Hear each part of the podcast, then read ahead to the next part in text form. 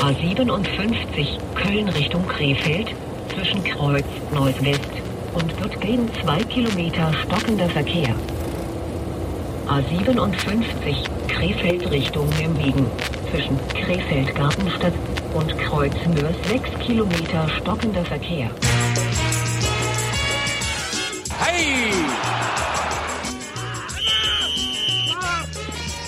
Gut, gut, gut. Hey. 2 zu 2.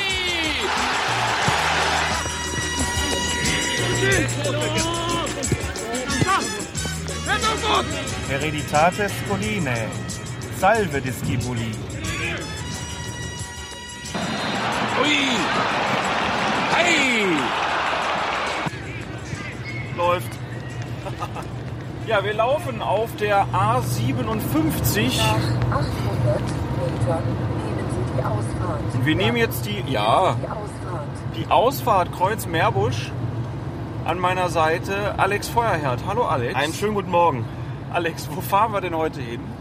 Wir fahren auf eine DFB-Tagung, hätte ich beinahe gesagt, auf einen DFB-Termin. Die Frau macht mich wahnsinnig. Ich fange mal an. Ähm, wir fahren auf einen Termin des DFB mit Journalisten. Wird also Regelkunde des DFB für Journalisten geben. Zumindest äh, habe ich diesen Termin so verstanden. Der DFB fragt Journalisten Antworten und dann sagt der DFB, was richtig ist. Nein, ganz im Ernst, äh, uns erwarten dort Manfred Krug von der Deutschen Fußballliga. Manfred?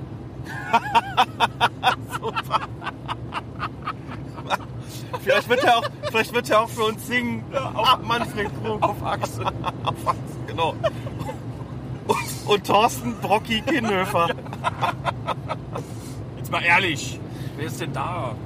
Uns erwarten dort Helmut Krug von der DFL und der Bundesliga-Schiedsrichter Thorsten Kienhöfer mit Videoszenen. Und ich vermute ganz stark, das handelt sich um Videoszenen, die bei der Halbzeittagung der Spitzenschiedsrichter am vergangenen Wochenende gezeigt worden sind. Äh, Was erhoffst du dir jetzt? Also meine, von den Regeln her wirst du wahrscheinlich wenig Neues lernen. Aber ähm, was erwartest du dir jetzt davon? Was, was interessiert dich an dem Termin? Ich denke, es wird nochmal darum gehen, zu zeigen, ähm, was in der Vorrunde an Problemen aufgetaucht ist, möglicherweise im Bereich äh, Fußvergehen, Ellenbogeneinsätze etc. Dass dort Szenen gezeigt werden und den Journalisten gegenüber kommentiert wird, wie diese Szenen zu bewerten sind. Und ich erhoffe mir davon, sagen wir mal, so eine gewisse Vereinheitlichung in der, in der Regelauslegung und natürlich auch, dass die Journalistenkollegen äh, mal sehen, dass das alles gar nicht so einfach ist und sich in puncto Regelkunde dort auch nochmal fortbilden, wenn sie es von sehr, sehr kompetenten Menschen erklärt bekommen. Wunderbar. Dann äh, fahren wir jetzt noch mal knapp 10 Minuten melden uns dann gleich aus dem Hotel wieder. Genau. Hey! So, wir sind angekommen im Tulip Inn im Fritz-Walter-Saal. Geht's gleich los. Ich habe zwei Journalisten hier, die sich das gleich mit anhören wollen. Stellt euch doch einfach mal kurz vor. David Ninos von der Watz. Bekannt als Ruhrpoet auf Twitter und Und Hendrik Buchmeister, freier Journalist aus Köln. Twitter-Name. Bekannt als H-Buchmeister. Ihr beiden seid jetzt hier am frühen Montagmorgen nach Düsseldorf gekommen, um euch mit Schiedsrichtern zu unterhalten. Was erwartet ihr euch? Naja, ich bin mal gespannt, äh, ob das, was wir immer schreiben, ähm, äh, heute, ob uns da mal die Augen geöffnet werden, dass das alles falsch ist und die Schiedsrichter tatsächlich einfach ähm, häufig zu, äh, zu Unrecht kritisiert werden. Also ich gehe davon aus, du hast noch keinen Schiedsrichterschein. Nein.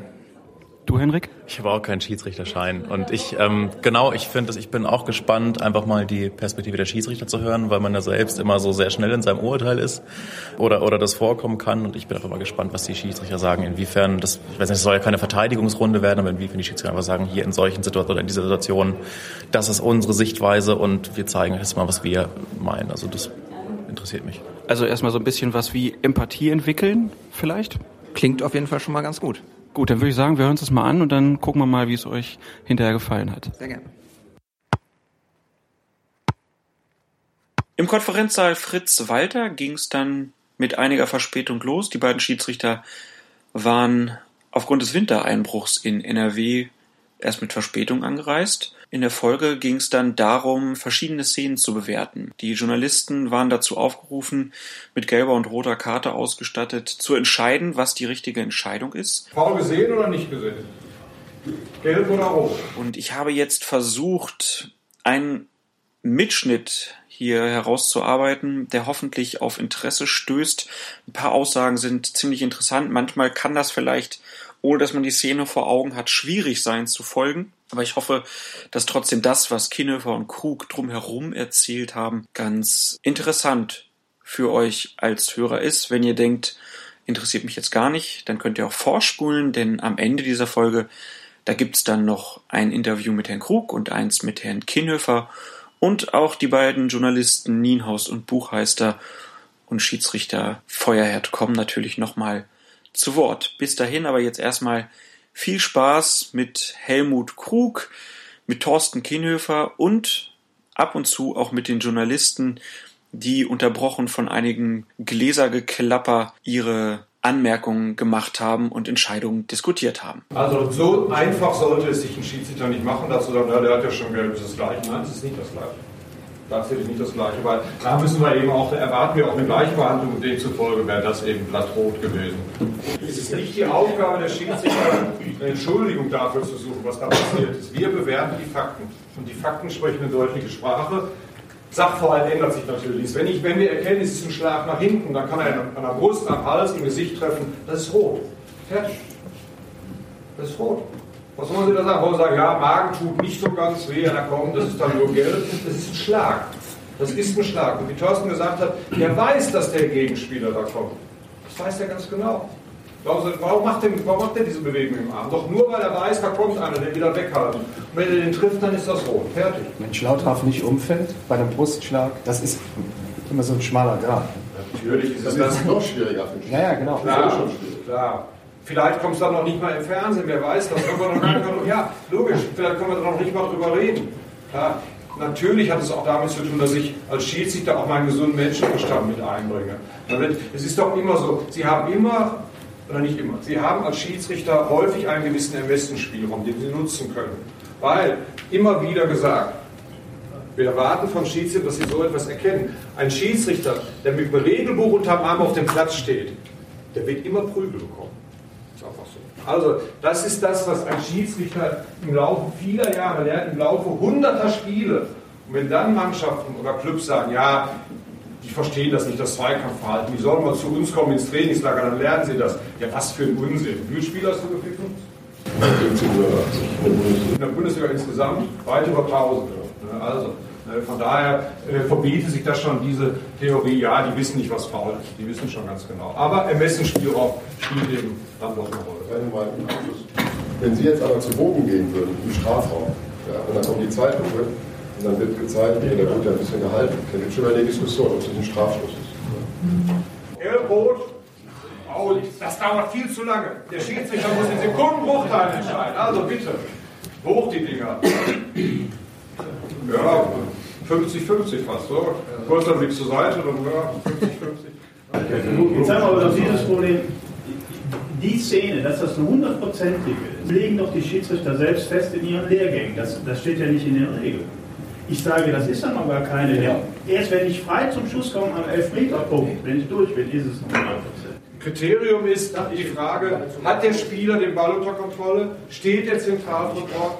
Kann er innerhalb der nächsten ein, zwei Sekunden, maximal ein, zwei Sekunden zum Torschuss kommen und möglicherweise ein Tor schießen? Und demzufolge ist das, Sie sehen mal, alles darum ist grün. Deswegen wäre der Spieler durch gewesen mit dem Fuß am Ball. Und das ist eine hundertprozentige Torschance. Das legen wir nicht fest, sondern das ist grundsätzlich so abgefasst in den internationalen Regeln. Oder? Ist das schwer verständlich? Also in Düsseldorf wäre keine Torchance.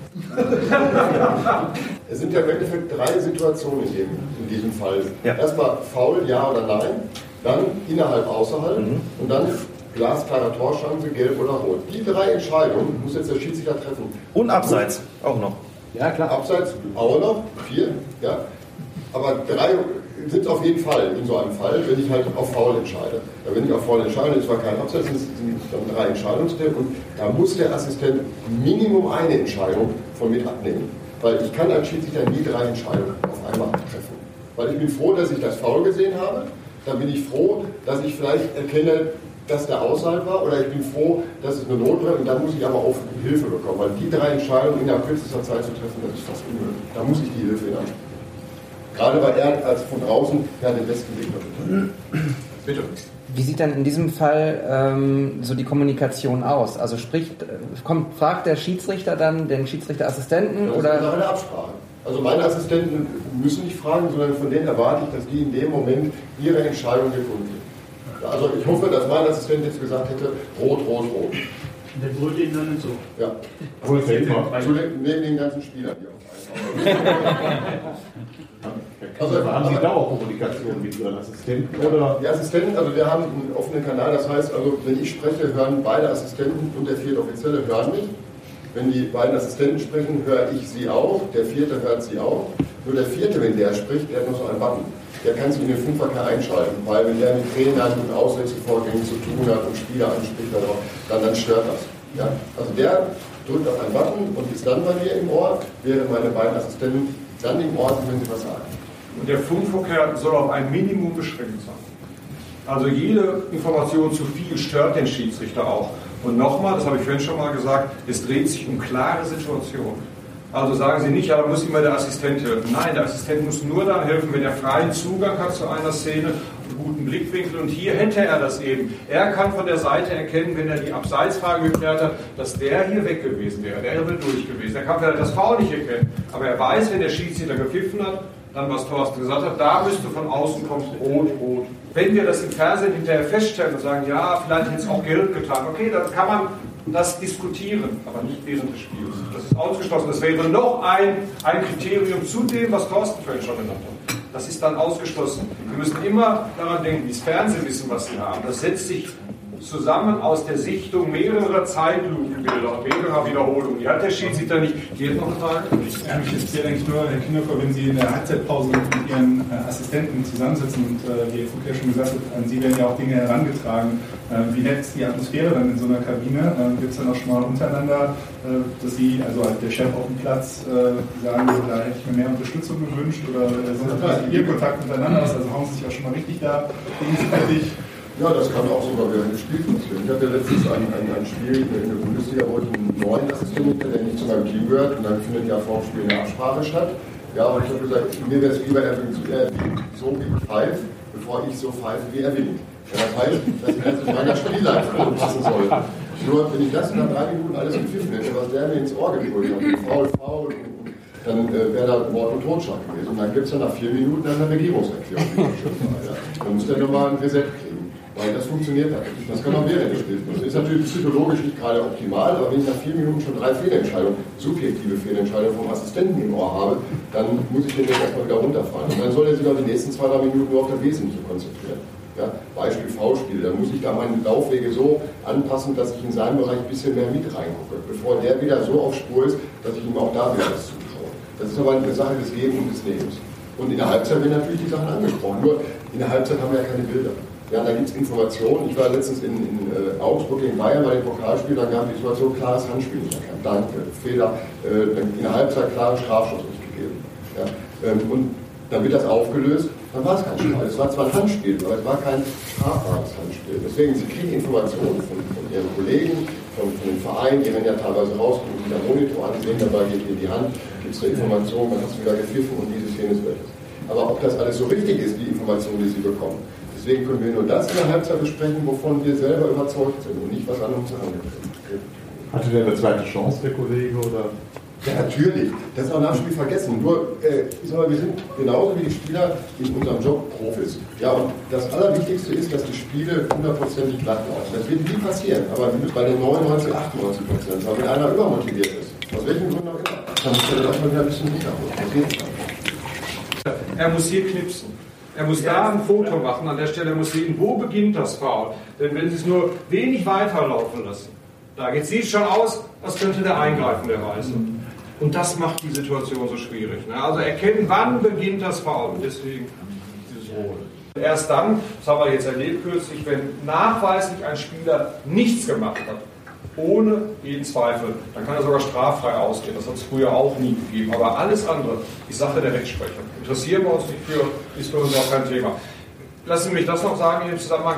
Diese Szene fand eigentlich vor der Szene statt mit Florian May, die wir vorhin gesehen haben als erstes. Und deswegen hat uns das unendlich wehgetan, weil wir hatten am Montag einen Stützpunkt und haben genau die Szene mit den Schiedsrichtern besprochen. Und dann ist ein Top-Schiedsrichter wie Florian Mayer, der zu unserem Besten gehört, hingegangen, eine Woche später, fünf Tage später und gibt für das Vergehen vorhin in Frankfurt nur eine gelbe Karte. Das hat nichts damit zu tun, dass er nicht zugehört hat. Einfach damit zu tun, dass er nicht sofort zeitnah reagiert hat und ein Foto gemacht hat. Es ist einfach so, sie geben Anweisungen aus.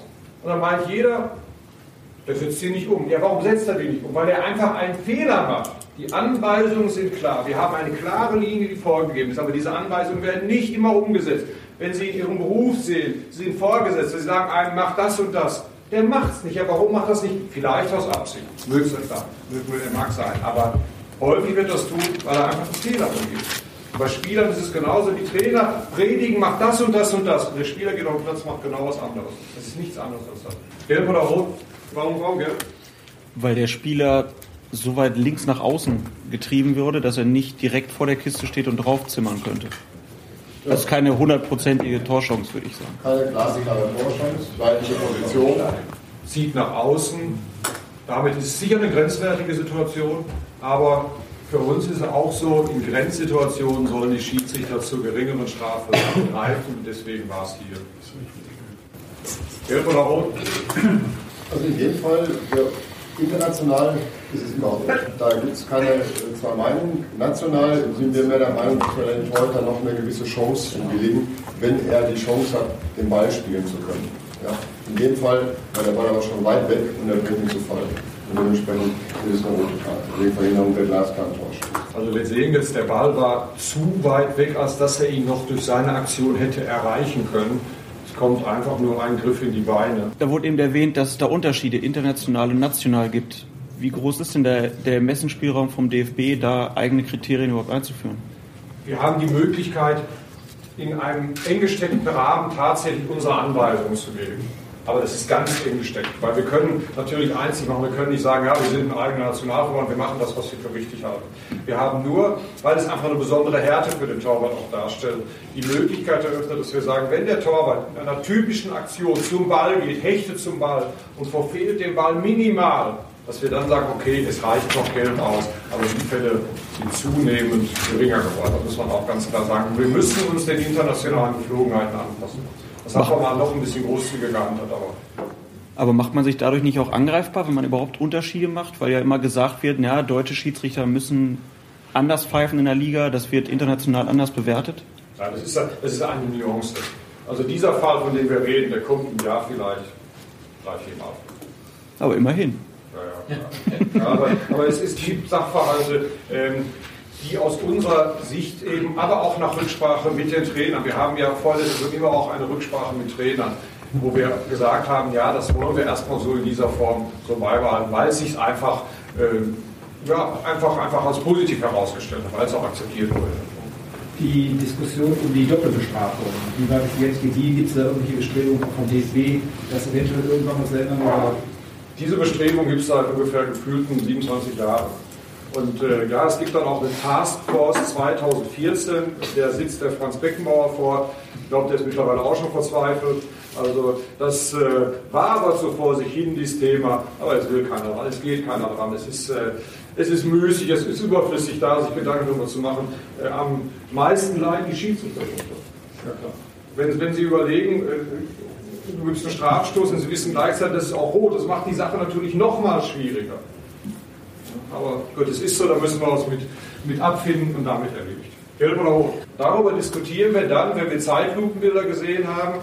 Und ich sage jetzt mal, trotzdem war es ein Foul. Auch wenn wir keine Berührung sehen. Was ist das für ein Quatsch? Es gibt versuchtes Beinstellen. Ein Tatbestand eines versuchten Beinstellens. So wie der da reinrauscht, ist das ein Foulspiel. Dass der da mal mit Mühe und Not noch rüberspringen kann oder nicht berührt wird, der muss sich doch nicht das Schienbein brechen lassen. Das kann man dem nicht zum Vorwurf machen. Und dann zu sagen, ja, warum hat er denn den Gegenspieler nicht gefragt? Warum hat der Schiedsrichter den nicht gefragt? Das ist verrückt. Das können sie nicht in solchen Fällen. Weil das ist viel zu knapp, das ist viel zu eng, das weiß der betroffene Spieler selbst gar nicht häufig, ob er berührt worden ist. Klar, der Stranzel wird gemerkt haben, ich habe ihn nicht berührt. Nichtsdestotrotz war das ein Foul Und jetzt müssen wir die Frage noch klären, Thorsten hat es ja schon gesagt, warum gelb, warum gelb für uns ausgereicht hätte. Und der Winkel, der ist uns einfach zu spitz. Aber, aber, das muss man auch sagen, wir akzeptieren dann auch eine rote Karte, weil das ist immer auch Fernsehwissen, was wir hier haben. Ich hier noch eine Frage. Ich bin noch zu sehen gewesen, der packt den Hamburger ja im Trikot und reißt den um. Hätte es eigentlich dann zwei Strafstöße geben müssen? Das ich werde das mal mitnehmen, als, als Empfehlung für die Stiftung mit den Schiedsrichter. Hat man, äh, hat man in solchen Situationen eigentlich auch so zumindest ganz tief im Hinterkopf, welcher Spieler da gefault wird, ob es einer ist, der die technischen Fähigkeiten hat, das Ding trotzdem reinzumachen? Nein. Darf natürlich, glaube ich, kein Argument sein. Wenn Sie damit anfangen, dann müssen Sie auch fragen, ja, wie schnell ist der denn eigentlich? Kann der den noch weglaufen oder holt ein Abwehrspieler den noch ein? Das, also wenn Sie so, sich auf diesen Gleis bewegen, dann sind Sie voll Apparat und verkaufen. Aber Ribéry hat ja bei dir auch diskutiert und hat gesagt, er hat nur rot gekriegt, zum Beispiel, weil er Ribéry ist und ein kleinerer Spieler hätte keine rot gekriegt. Da kannst du ja auch mal zwei, drei Sätze dazu sagen. Ja, Ribéry, gut. Was soll man jetzt dazu sagen? Also für, jetzt bei dem Spiel Augsburg oder was? Ja, dass dahinter eine Diskussion äh, in Gange kam von, von Münchner Seite. Äh, gut, was soll ich dazu sagen? Die Entscheidung ist ja am Platz getroffen. Es immer noch rot, es bleibt auch rot, ob jetzt Junge oder, oder sagen wir, eine andere Meinung sind. Wir müssen im Grunde genommen sofort entscheiden. Und ich glaube nicht, dass ein, ein Ribéry oder ein anderer weltbekannter Spieler besonderen Schutz genießen, aber auch äh, genau das Gegenteil, dass diese Spieler dann gerne auf, vom Feld äh, verwiesen werden. Das kann natürlich auch nicht sein. Weil jeder Spieler ist gleich, ob der jetzt Müller, Meier oder Schulze heißt. Da hat kein Spieler Vor Vorteil, aber auch natürlich kein Spieler Nachteil. Das wäre jetzt die Frage gewesen, ob es mehr Respekt vor bekannten großen Spielern gibt oder ob es halt genau umgekehrt ist, weil diese, diese Argumentation von Ribéry, die kam ja ein bisschen, die habe ich noch nie gehört. Also ich habe es mal andersrum, kenne ich die Argumentation, dass alle sagen, so, da sind die Bayern-Spieler und so, die werden besser geschützt und äh, da haben die Schiedsrichter ein besseres Auge drauf, dann lassen sie immer laufen. Aber die Diskussion, dass einer sagt, nur weil ich ein großer Spieler bin, kriege ich rot, die kannte ich bis dato auch noch nicht. Deshalb war ich da so überrascht, dass Ribéry davon Wir sind alle lernfähig. Aber äh, das ist natürlich dann, da wird die Maschinerie Journalismus, dann springen Sie natürlich auch gerne auf den Zug auf, weil Ihre Zeiten dann wieder drei, vier Tage vorher sind, das ist klar, Sie müssen auflagen, das ist halt, gehört alles mit zum Geschäft. Wenn das natürlich nicht gerade angenehm ist, vor Weihnachten so im Fokus zu stehen, aus meiner subjektiven Betrachtung unberechtigt, aber das gehört halt zum Es gibt ja immer unterschiedliche Gerüchte über die Anweisung beim DFB, wenn man einen Fehler begeht als Schiedsrichter, äh, wie viel, sagen wir mal, äh, Pause zur Gedankenaufnahme man, man bekommt. Ähm, es ist so, dass man dass es auch Schiedsrichter gibt, bei denen man immer sagt, konsequent sagt, äh, die sind angeblich hochqualifiziert, die werden eingesetzt, eingesetzt, eingesetzt. Und dann gibt es welche, die vielleicht ein bisschen mehr Ruhe bekommen, um sich solche Videoaufnahmen nochmal anzugucken. Also ist wie bei, wie bei allem. Sie haben überall unterschiedliche Qualität, in jedem beruflichen Bereich. Und es ist auch bei den Bundesliga-Schiedsrichtern natürlich so. Wir haben Schiedsrichter, die hochqualifiziert sind, die Weltklasse sind, wie Felix Brüch, Wolfgang Stark, auch wenn er sehr kritisiert worden ist in jüngster Vergangenheit. Da ist Dennis Eitig hinzugekommen, der Felix Zweier ist auf dem besten Weg, der Florian May. Das sind Weltklasse-Leute, tatsächlich Weltklasse-Leute. Weltklasse-Schiedsrichter. Weltklasse-Schiedsrichter, ja, ja, ja. Also ohne, wenn, aber auch wenn das so nicht wahrgenommen wird, die pfeifen, die können Spiele pfeifen bis hin zu einem Champions League-Endspiel. Das ist bemerkenswert. Also das muss man auch sagen. Wir haben in Deutschland mittlerweile sechs Schiedsrichter in der Top-Gruppe. Das ist weltweit einmalig. Das muss man auch sagen. Also das mal auch nebenher als Geräusch. Ähm, aber Sie werden eben auch junge Schiedsrichter haben, die noch nicht die große Erfahrung haben. Die werden eben nicht so häufig eingesetzt wie ein Thorsten Kinnefer. Thorsten Kinnefer können Sie zu jedem Spiel schicken in Deutschland. Überhaupt kein Problem. Aber es wäre doch verrückt, wenn ich einen Schiedsrichter, der erst ein, zwei, drei Jahre in der Bundesliga ist, nach Dortmund gegen Bayern schicke. Wir sind doch keine Selbstmörder. Wir wollen keinen ARD-Brennpunkt haben, sondern wir wollen einen Fußballschiedsrichter haben, der auch in der Lage ist, ein Spiel zu pfeifen. Da Sie diese berechtigte Werbung in eigener Sache machen, können Sie die sechs mal aufzählen. Ja, das sind natürlich der, der, der ähm, äh, Wolfgang Stark, der Felix Brüch, äh, der ähm, Bernd der Meier, oder Florian Meier, Gräfer, Gräfer, Altekin und äh, Zweier. Das sind die sechs Leute. Thorsten Kinnefer nicht, weil er einfach äh, zu spät international auf die Liste gekommen ist und äh, demzufolge nicht mehr in diesen Top-Bereich vorstoßen konnte, auf der internationalen Liste. Dafür ist er zu alt mittlerweile. Das sind die sechs Leute. Ja, das ist einfach so. Das hat auch mit Alter zu tun. Wenn Sie sehen, der, der Felix Zweier, der ist jetzt, glaube ich, 31 Jahre alt geworden und der hat eben die Zukunft dann auch vor sich. Dennis Altekind, glaube ich, 33, 34, auch die haben die Zukunft vor sich. Aber wenn man jetzt schon alter Sack ist wie er hier, äh, dann ist der Weg nach oben verschlossen. Das muss man ganz klar sagen. Herr Krug, nur ganz kurz, wie wird das festgelegt? Gibt es dann ein Ranking intern und werden die dann vorgeschlagen international oder gibt es dann nochmal Beobachter, die das dann auch nochmal bewerten? Also da gibt es ja dann offensichtlich auch einen Konkurrenzkampf innerhalb bei den Schiedsrichtern. Also da möchte jeder hin. Natürlich gibt es intern auch ein Ranking. Und äh, das Ranking ergibt sich aus den Leistungen der Schiedsrichter natürlich und äh, das wird eben auch international beobachtet. Aber dass jetzt zum Beispiel Herbert Fandl hingeht und sagt zu Pauline, hör mal, ich habe hier sechs Leute, die sind alle ganz gut und die können wir in die Topgruppe schieben. So geht das. Sondern es gibt auch da ein Gremium, es gibt eine UEFA-Schiedsrichterkommission, an deren Spitze eben Colina steht.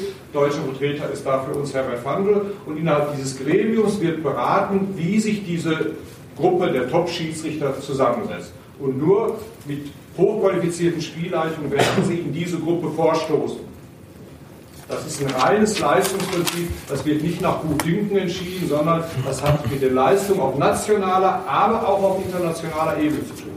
Wenn ein Schiedsrichter national nicht gut genug ist, dann werden wir niemals den auch vorschlagen nach oben. Insbesondere auch jetzt kürzlich Dennis Eitekin, der in die Champions League vorgestoßen ist und dort mehrere Spiele schon erfolgreich geführt hat. Herr achso. Ähm, nutzt die UEFA dann eigene Schiedsrichterbewerter oder wird da auf, die, auf den DFB zurückgegriffen, auf Ja, die natürlich. Bewertung? Die Schiedsrichter werden bei allen Spielen beobachtet und international eben von internationalen Beobachtern. Und äh, ähm, da gibt es sogar mittlerweile zwei. Es gibt einen im Stadion, einen vom Fernsehen.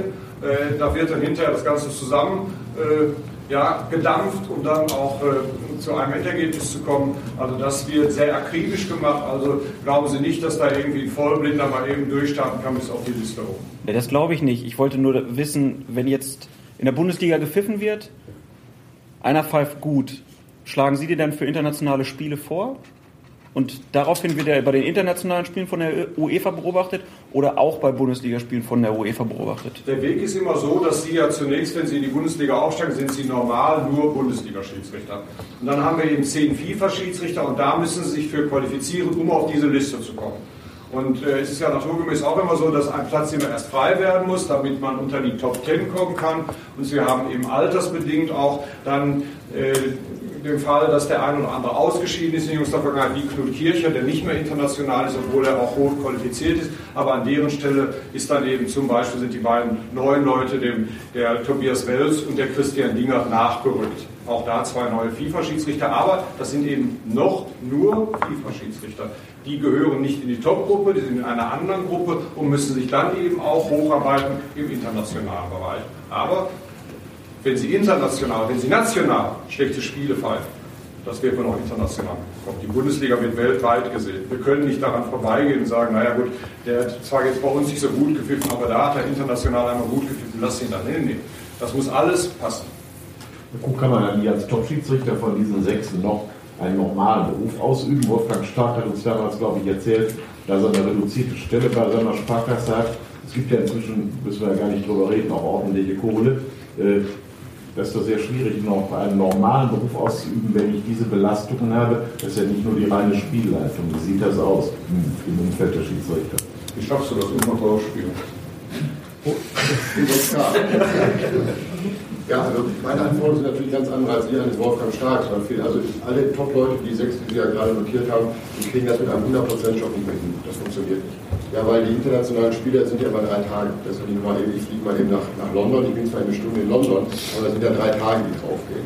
Und dementsprechend haben die reduzierte Arbeitsverhältnisse oder sind selbstständig oder haben, wie Florian Mayer ist in der Kanzlei seines Bruders, es gibt aber auf jeden Fall nicht die Möglichkeit, äh, 100, einen 100%-Job durchzuführen. Das, äh, wird nicht funktionieren. Also ich habe jetzt noch einen 100%-Job, aber ich kriege das äh, hin, weil meine Anforderungen auch unter der Woche nicht, nicht so äh, stark sind wie ein Stark. Ich habe vielleicht zwei, drei internationale Spiele, ein Stark hat 12, 15 internationale Spiele. Und das ist dann halt schon ein Unterschied. Wir erwarten das auch von den Schiedsrichtern, dass sie von sich aus reduzieren. Was wir nicht wollen, ist, dass ein Schiedsrichter aus dem Büro mit hängender Zunge zum Bahnhof reist, dann zum Spiel anreist, immer noch außer Atem das Spiel jedenfalls wieder nach Hause düst, um sich um seine Familie zu kümmern. Wir erwarten, dass er reduziert. Und aus dieser Erwartungshaltung ergibt sich auch, dass die Schiedsrichter höher bezahlt werden müssen. Denn äh, durch die Reduzierung bedeutet das auch gleichzeitig, dass sie beruflich nie das Wert erreichen können, was sie ohne Schiedsrichter hätten werden können. Und demzufolge brauchen sie dort einen Ausgleich, aber wir wollen ausdrücklich auch, dass sie ein zweites Standbein haben, einen Beruf, einen Teilberuf zumindest beibehalten. Denn die Forderung Vollprofi ist gut und schön, aber erstmal, warum sollte ein Vollprofi besser sein? Und zum Zweiten, das ist ganz wichtig, wenn Sie als Vollprofi auf dem Platz stehen und bei der nächsten Entscheidung denken Sie daran, wenn das eine Fehlentscheidung ist, bin ich ein ganzes Stück näher an der Arbeitslosigkeit. Was das für ein Druck ist. Der dann nochmal zusätzlich aufnehmen lassen, bitte? Das ist aber ein Fußballspieler, ja. Ja, nur ein Fußballspieler, wie viele Millionen verdient er, wenn er einen Fehler macht, dann packt er seine Tasche und geht zum nächsten Verein. Wenn Sie als Schiedsrichter in der Bundesliga nicht gewünscht sind, dann sind Sie mit 35 Jahren plötzlich arbeitslos, haben fünf Jahre in Ihrem Beruf nicht gearbeitet, dann möchte ich mal gerne sehen, was Sie machen. Dann haben die fünf Jahre in der heutigen Zeit verloren. Also dieses Argument zieht überhaupt nicht. Ein Schiedsrichter, der wird beruflich das bei weitem nicht erreichen. Und wenn er diesen Druck spürt, er kann sich auch verletzen. Was verdient denn Schiedsrichter im Moment? Wenn Schiedsrichter gut verdient, im Augenblick verdient er zwischen 80 und 100.000 Euro im Jahr. Vor Steuer. Vorsteuer. So, jetzt sagen Sie mal, das lassen wir mal fünf Jahre verdienen. Ja, wo steht der denn dann nach diesen fünf Jahren, wenn danach Schluss ist? Aber Sie müssen aber erstmal einen Arbeitgeber finden, der das genauso mitmacht, wie Sie das vorschlagen. Sind da Landesbedienstete oder äh, das ist ja nicht an jedem Job möglich. Also normal äh, müssen wir jeden Journalisten sehen, der, der eine, seine Stelle ebenso reduzieren kann. Ein Schiedsrichter, der in dem Bereich tätig ist und es nicht möglich machen kann, der wird nicht nach oben kommen. Das funktioniert nicht. Und das erwarten wir und das machen die Schiedsrichter auch so, weil sie dies als einmalige Chance eben für sich auch begreifen. Und wir haben noch nie einen Schiedsrichter gehabt, der deswegen komplett arbeitslos geworden ist, sondern gesagt hat, nee, das kriege ich aber nicht hin. Das wird immer irgendwie funktionieren. Wir haben Helmut Fleischer gehabt, der hätte Chefarzt werden können im Krankenhaus. Das hat er abgelehnt für die Schiedsrichterkarriere. Das ist dann mal eben so. Das wird aber heute überhaupt nicht gesehen, dass das beruflich eben auch ganz massive Einschnitte bedeutet. Dennoch, das muss so sein, weil im Zuge dieser Modernisierung oder Professionalisierung ist zu erwarten, dass die Schiedsrichter dem Beruf in einer Form nachgehen, dass sie sich optimal vorbereiten, dass sie die Zeit dazu haben, dass sie die Spiele optimal nachbereiten. Das ist ein enormer Zeitaufwand, abgesehen von dem psychischen Aufwand, den sie betreiben und von der psychischen Belastung, von dem Druck, unter dem sie stehen. Unter Druck, wenn sie unter Druck stehen, können sie dem nur standhalten, wenn sie nicht noch nebenher einen Job haben, der sie aufreibt. Herr Kienhöfer, haben Sie denn mal mit dem Gedanken gespielt, Ihren Job zu reduzieren, äh, um sich freier zu machen für die Schiedsrichterei oder stand das bei Ihnen jetzt nie zur Debatte? Also bei mir zum Glück. Was machen Sie denn, wenn ich mal Ich bin äh, Leiter der Abteilung Controlling beim Energieversorger. Und ich habe einen Arbeitgeber gefunden, der mir die Möglichkeit gibt, äh, flexibel zu sein. Das, ist halt, äh, das muss man halt hinkriegen. Zum Beispiel, da sind ja auch noch viele Nebengeräusche, die am Wochenende was heißen. Sie haben nicht mit dem Gedanken oder haben Ihren Arbeitgeber gebeten, Ihre Stelle zu reduzieren? Nein, habe ich nicht. Weil, wenn ich als Leiter einer Abteilung meine Stelle reduziere, dann wäre die Leitung dieser Abteilung vorbei. Und da ich jetzt noch zweieinhalb Jahre habe, das äh, wäre mir die Sache nicht wert. Also ich kriege das, das ist, teilweise ist das wirklich Spagat. Das, das ist halt so. Ja, wenn zum Beispiel heute Morgen der Vorstand gekommen ist, raus um 11 Uhr, dann geht das nicht. Ja, das, das ist aber auch ein gut Wildes, wenn, wenn wir einen anderen Vorstand hätten, der mir nicht die Möglichkeit gibt, dann hätte ich eventuell ein großes Problem, wo ich dann abwägen muss, muss ich vielleicht bei der Schiedsrichterei dann kürzer treten und sagen, okay, ich kann nicht mehr. Weil wenn Sie nur noch zweieinhalb Jahre haben, dann stellt sich schon die Frage, weil den anderen Job, den muss ich noch 20 Jahre machen. Schiedsrichterei ist in zweieinhalb Jahren zu Ende. Zum Glück stellt sich die Frage nicht. Wie, wie stark sind die Diskussionen montags am Arbeitsplatz, wenn Sie kommen? Äh, mittlerweile Gestern wieder Müll gepfiffen. Ja, das Problem ist ja, dass die Leute ja die Meinung des Journalisten aufnehmen oder des, des Fernsehreporters. Ich habe das so häufig erlebt, wo ich am Wochenende eine Fehlentscheidung getroffen habe und der Reporter gesagt hat, Schiedsrichter Klingerfahrer, richtige Entscheidung. Dann werden am Montag kommen die voll gepfiffen. Genau umgekehrt ist es, wenn ich meine oder objektiv gesehen, das war eine richtige Entscheidung und der Reporter sprach von einer krassen Fehlentscheidung. Dann kommen die gleichen Leute und sagen, am Wochenende, da soll der Mist gepfiffen. Ja? Die Leute nehmen die Meinung der Journalisten auf. Aber bestimmte Vereine dürfen sehr ewig fahren, weil sie in Herne wohnen. Äh, da kommt ja die Konflikt mit Fans. Ne? Ja, also sagen wir, Bochum gegen Dortmund äh, zu pfeifen in Herne, das wäre so eine Art Suizidgefährdung. äh, also man ist ja schon ein bisschen, in Anführungsstrichen, mit allen Wassern gewaschen, das ist schon gefährlich. Der Kicker gibt ja nun auch äh, immer noch ein bisschen Begleitmusik zu den äh, Spielt das überhaupt eine Rolle ist für Sie? Nehmen Sie das auf äh, in den Bewertungen oder ist das nun mal eben so? Für unsere Bewertung spielt das überhaupt keine Rolle. Nein. Wir haben unser Wir, haben, wir machen uns unser eigenes Bild, das basiert auf, dem, äh, auf der Meinung von absoluten Fachleuten und äh, was auch basiert auf, der, auf dem Studium von Fernsehbildern. Aber es sieht nicht so aus, als wenn zum Beispiel der Kicker schreibt, es war ein klarer Strafschuss, und wir reden sagen, warum sie eigentlich recht? Nein. Also da machen wir unser eigenes Bild und das hat häufig eben leider auch nichts mit dem zu tun. Aber Herr Kiel, es ist doch, Praxis ist doch sicher auch wundert, wenn Sie das verneinen. Gucken die Schiedsrichter, die gucken doch in die Bilder am Sonntag, die gucken in die Bilder am Sonntag, die gucken in den Kicker. Oder Ihnen gibt es eine Anweisung, äh, Sie müssen die Augenbilder aufsetzen, wenn Sie. Äh, Also ich gucke nicht in die Bilder am Sonntag und ich gucke auch nicht in den Kicker, weil das, das machen sie nicht. Weil ehrlich gesagt, es ist, ähm, ich habe mich da so oft aufgeregt und in meinem Alter den Blutdruck mache ich nicht mehr. Also das ist auch äh, etwas, wo man sich dann auch nicht selbst quälen muss. Und deswegen, um die Frage nochmal zu beantworten, nicht, dass es falsch rüberkommt. Wir sind nicht so weltfremd, dass wir sagen, das ist alles dummes Zeug, was die schreiben. Aber äh, die Herangehensweise ist eine andere. Äh, Kicker und Bildzeitung und andere äh, Gazetten, die nehmen eben zum Anlass, eine Einzelentscheidung zu sagen, die Leistung des Schiedsrichters war eine glatte 5 oder war eine glatte 6.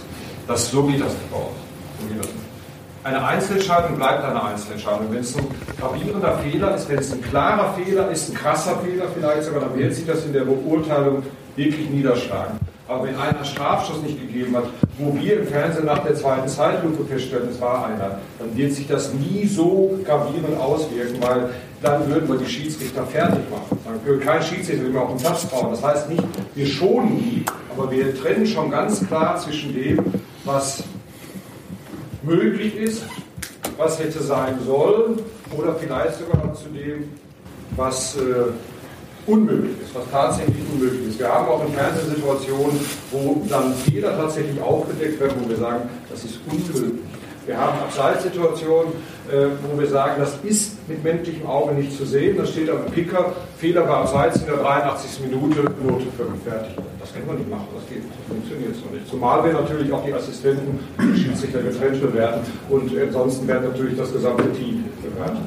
Aber diese Note kommt ja in die Öffentlichkeit und Sie können sich da praktisch gar nicht erklären. Nein, das, das, das, ist genau der Grund, deswegen macht er doch, ich gucke nicht mehr. Es ist schon so, glauben Sie mal nicht, dass die Journalisten nicht bekannt sind, ne, die Noten schreiben. Und da weiß man schon, wer besonders kritisch ist oder wer vielleicht bereit ist, auch mal so über den Tellerrand zu sehen, aus der Sicht des Schiedsrichters das mal so zu betrachten. Ich habe auch mit, mit Kicker-Redakteuren immer mal gesprochen nach meinem Spiel, den ich angerufen habe, wo ich dann erzählt habe oder versucht habe zu verdeutlichen, warum habe ich was entschieden. Und manchmal war es dann tatsächlich so, dass nicht meine Note besser war, aber die haben zumindest verstanden, warum ich den Fehler gemacht habe. Es ist völlig unerheblich, ob der Kicker mir jetzt eine 1 oder eine 6 gibt. Ich habe dadurch weder Vor- noch Nachteile. Entscheidend ist für mich, dass ich meine Spieler auf oder dass wir unsere Spieler aufbereiten, dass wir die analysieren. Und ob da jetzt eine 1, wie der Kuh schon sagte, im Kicker gibt es eine Fehlentscheidung, Augsburg, äh, Ball hinter der Linie. Ja, da kann ich doch schon nie mehr besser als 4 oder 5 werden, weil ich ein klares Tor in Anführungsstrichen nicht gegeben habe, weil der Ball hinter der Linie war, aber dass der Assistent das überhaupt nicht sehen konnte. Das Schiedsrichter auch nicht. Das ist völlig unerheblich. Also kann ich doch nach so einer Situation, da weiß ich doch schon, dass ich nie eine 1 oder eine 2 kriegen kann, auch wenn ich alles andere Weltklasse gemacht habe. Da, da muss ich mich doch nicht quälen, aber dann kann man den Kinder kaufen. Aber das ist ja auch das Bedenkliche in unserer heutigen Zeit. Die Schiedsrichter werden nur noch nach Einzelentscheidungen beurteilt. Das ist ja das, was ich eingangs auch sagte. Dass die überwiegende Anzahl der Entscheidungen richtig ist, das spielt ja in dem Zusammenhang keine Rolle mehr. Es wird kaum Schiedsrichter für eine tolle Entscheidung, richtige Entscheidung abgefeiert. Das wird einfach nur erwartet. Dass aber ein Schiedsrichter Fehler macht, was völlig normal ist, dass er auch Fehler macht, dass ihm auch mal ein klarer Fehler unterläuft, weil er unter einem besonderen Druck steht, der diesen Fehler eben auch erstmal ermöglicht. Das wird ja auch nicht berücksichtigt. Ein Spieler ballert den Ball aus fünf Metern am leeren Tor vorbei. Naja, gut, kann passieren. Ne? Der Ball ist gesprungen, wie auch immer. Der Schiedsrichter macht aus diesem, genau aus diesem Fehler, unterläuft ihm ein Fehler, weil er unglaublich unter Druck steht, unter Stress steht. Und nehmen Sie sich mal selbst, wenn Sie unter Druck stehen, unter Stress, was Ihnen schon alles unterlaufen ist. Steigen Sie ins Auto, Sie fühlen, Sie fühlen Druck, Sie fühlen Stress, Sie fahren los, Sie fahren aus der Einfahrt raus, links kommt einer rein, Sie gucken nach links, Sie gucken nach rechts, Sie fahren raus, der kommt links und fährt Ihnen rein. Sie haben den nicht gesehen. Das hat mit Druck und Stress zu tun. Druck und Stress vermindert die Wahrnehmungsfähigkeit des Menschen. Und das wird beim Schiedsrichter überhaupt nicht mehr gesehen. Der Schiedsrichter ist einer, der hat zu funktionieren. Wenn er einen Fehler macht, dann wird er in der Woche an die Wand genagelt, am besten in der Presse durcheinander genommen. So sieht es eben aus. Äh, Herr Koch, eingangs haben Sie gesagt, Sie erwarten eben auch von den Medien eine faire Behandlung.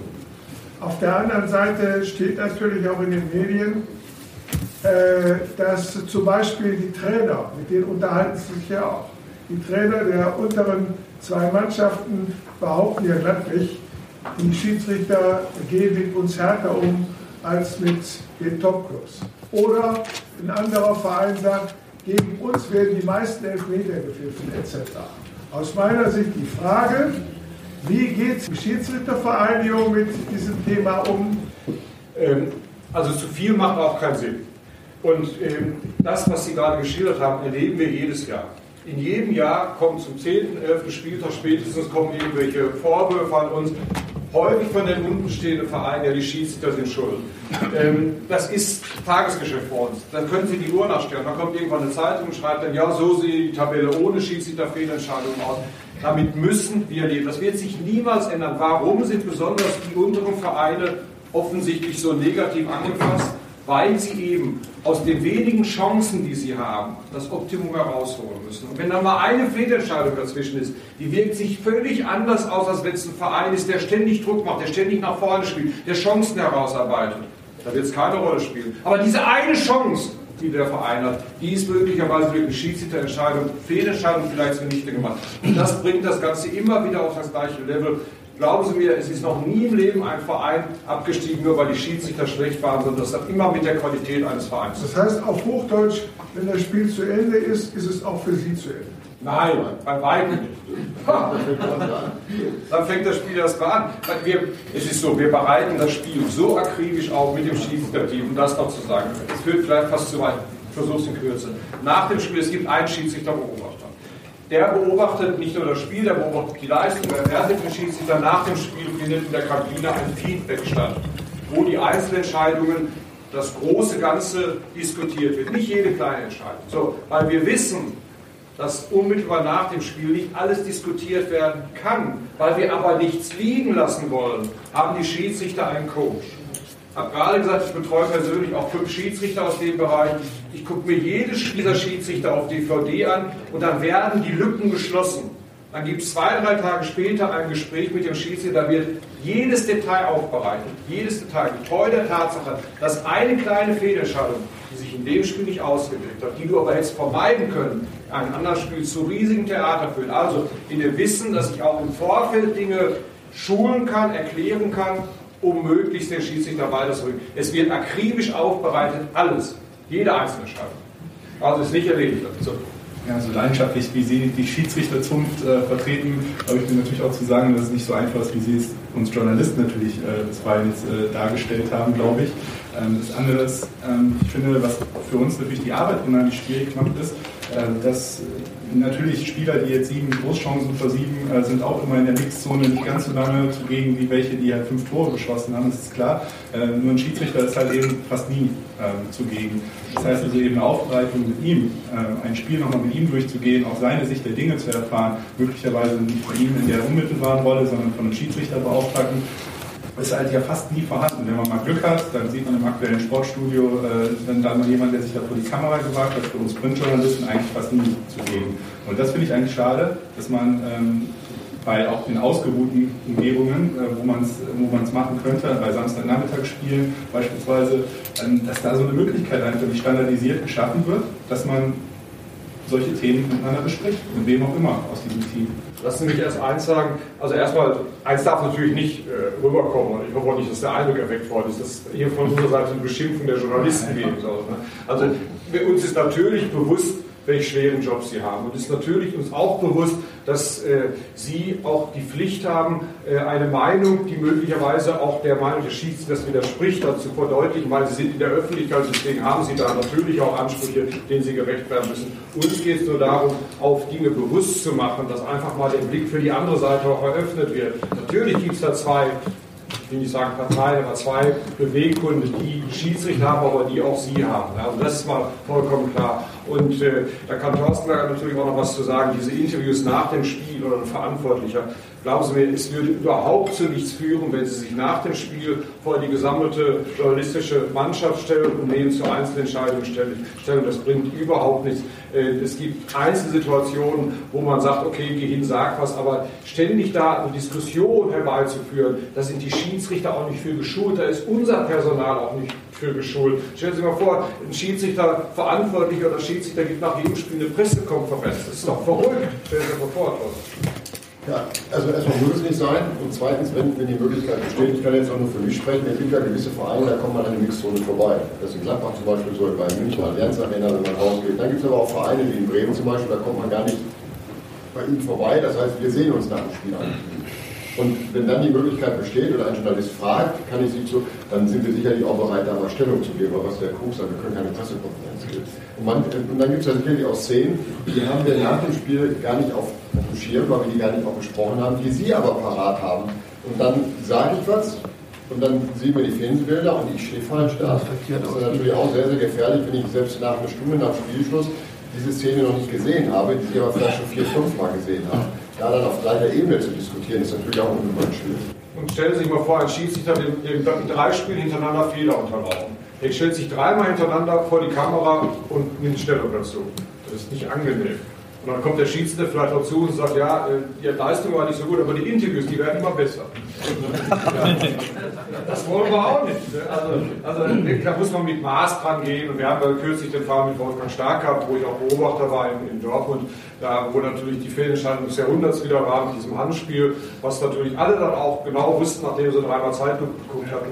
Ja, ja, das ist einfach so. Und dann hat der Wolfgang Stark dann nach zur Presse gesagt, ja meine Güte, ich, es tut mir leid, es war ein Wahrnehmungsfehler fertig. Das kann man dann schon mal machen, aber das jede Woche machen, ich glaube, das wäre dem Schiedsrichter auch nicht so, so zuträglich. Also eine grundsätzliche Anweisung, wie man mit Fehlern oder in der Öffentlichkeit mit solchen Dingen umgeht, gibt es dann so es gibt eine, nein, also wir können doch nicht dem Schiedsrichter sagen, du musst immer gehen. Das muss der Schiedsrichter, das Team in Kooperation mit dem Beobachter vor Ort, mit dem Coach vor Ort entscheiden, ob es Sinn macht, eine Entscheidung dann auch näher zu erläutern.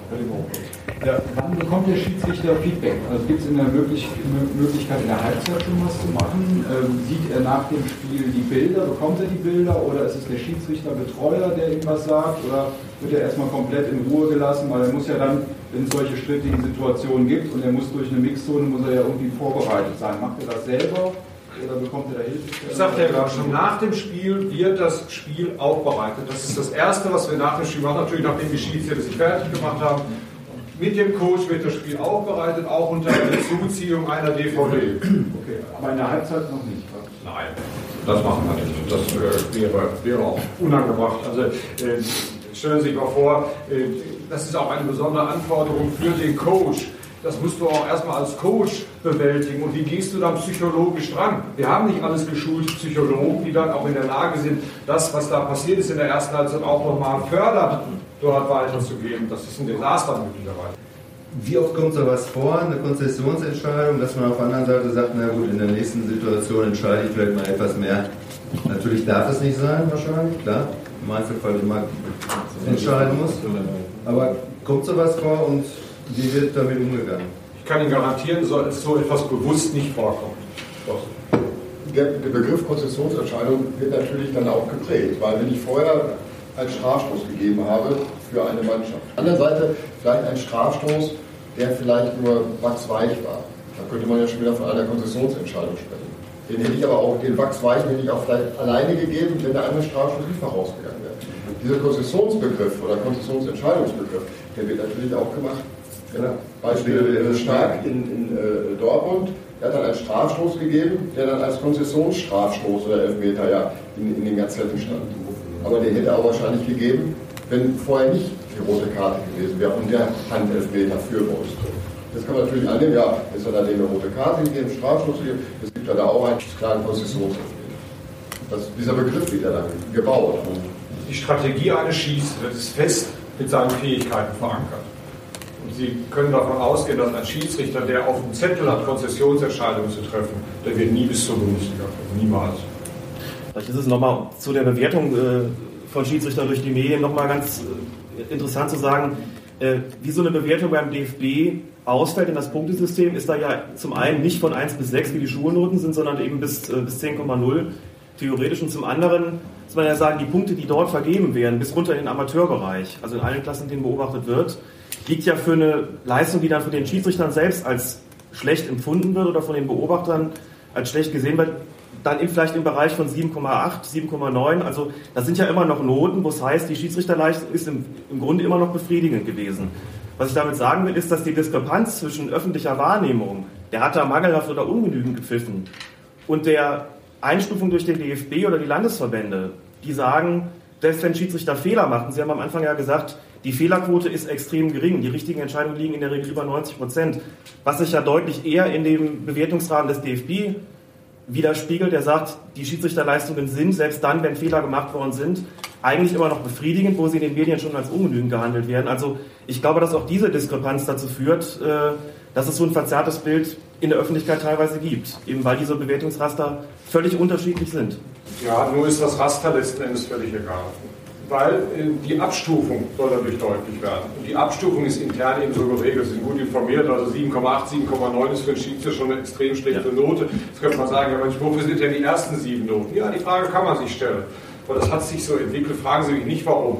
Ich sage Ihnen ganz ehrlich, ich wäre auch glücklicher, wenn wir da vorgehen würden nach Noten 1 bis 6 Schulnoten. Kennt jeder. Aber das ist gewachsen im Laufe der Jahre. Wir müssen uns da auch internationalen Gepflogenheiten anpassen. Unterm Strich ist es eben halt nur entscheidend, dass eine Note eben auch die Leistung irgendwo widerspiegelt. Wie, in welcher Form das geschieht.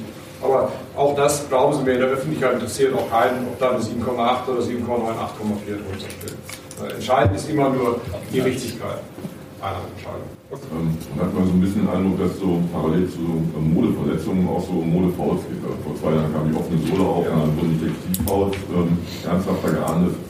Ähm, dieser Armeinsatz mit Schlag gegen Elben, gegen Kehlkopf oder gegen das Gesicht scheint zu häufen. Und äh, die Bewertung Schiedsrichter scheint auch wirklich wachsen zu sein. Sie waren darauf nicht vorbereitet, äh, auf diese Häufung, dass, äh, dass eine, das spielerisches Mittel eingesetzt wird, verstärkt von Spieler nicht nötig haben?